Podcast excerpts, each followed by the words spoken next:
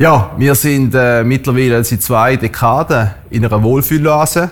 Heißt für uns vor allem, dass wir steigende Immobilienpreise gehen, kontinuierlich, steigende Bauvolumen. Das ist eine schöne Situation gewesen, weil äh, der Druck, produktiver zu werden, besser zu werden, ist gar nicht so groß gewesen, wie man vermeintlich immer gemeint hat. Äh, jetzt äh, kumuliert das Ende von dem Zyklus in der Immobilienbranche auch mit der Situation, wo gleichzeitig in der Bauindustrie Industrialisierung und Digitalisierung miteinander kommen. Und das bedeutet und verspricht vor allem auch Produktivitätssteigerungen.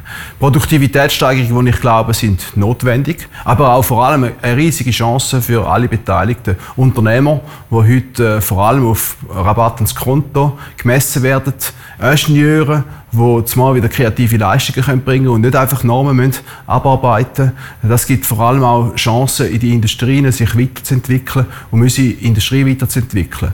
Im Vergleich zur Vergangenheit, wo wir äh, vor allem auch einzelne Unternehmen gehabt, die haben können autistisch unterwegs sein im Sinn, äh, dass man vor allem auf sich geschaut hat und die eigenen Prozesse heißt Digitalisierung, aber vor allem auch, dass man Prozesse in der Branche neu gestaltet und das kannst du nicht allein, das muss miteinander. Und miteinander heißt Wertschöpfungskette neu definieren, strategische Partnerschaften eingehen, äh, in dem Sinn, dass man wirklich auch sucht, wo gibt es neue Wege, Mittel, äh, wo uns auch weiterbringen.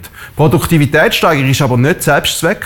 Äh, Produktivitätssteigerung sollte dem Kunden zugutekommen. Und das heißt vor allem auch, dass äh, Bewohner, Mieter, Eigentümer äh, sollten mittelfristig wieder ein bisschen weniger von ihrem äh, verfügbaren Einkommen müssen in Immobilien investieren oder für Miete ausgeben. Produktivitätssteigerung sollte aber auch bei Unternehmern ankommen, in der Exportindustrie, die letztendlich hier auch auf Infrastruktur angewiesen ist. Und Exportindustrie ist natürlich äh, ganz zentral. Das ist die Wettbewerbsfähigkeit von der Schweiz und dort ist natürlich die Flughafenregion als Hotspot in der Schweiz ganz besonders äh, auch darauf angewiesen, dass wir dort unseren Job machen.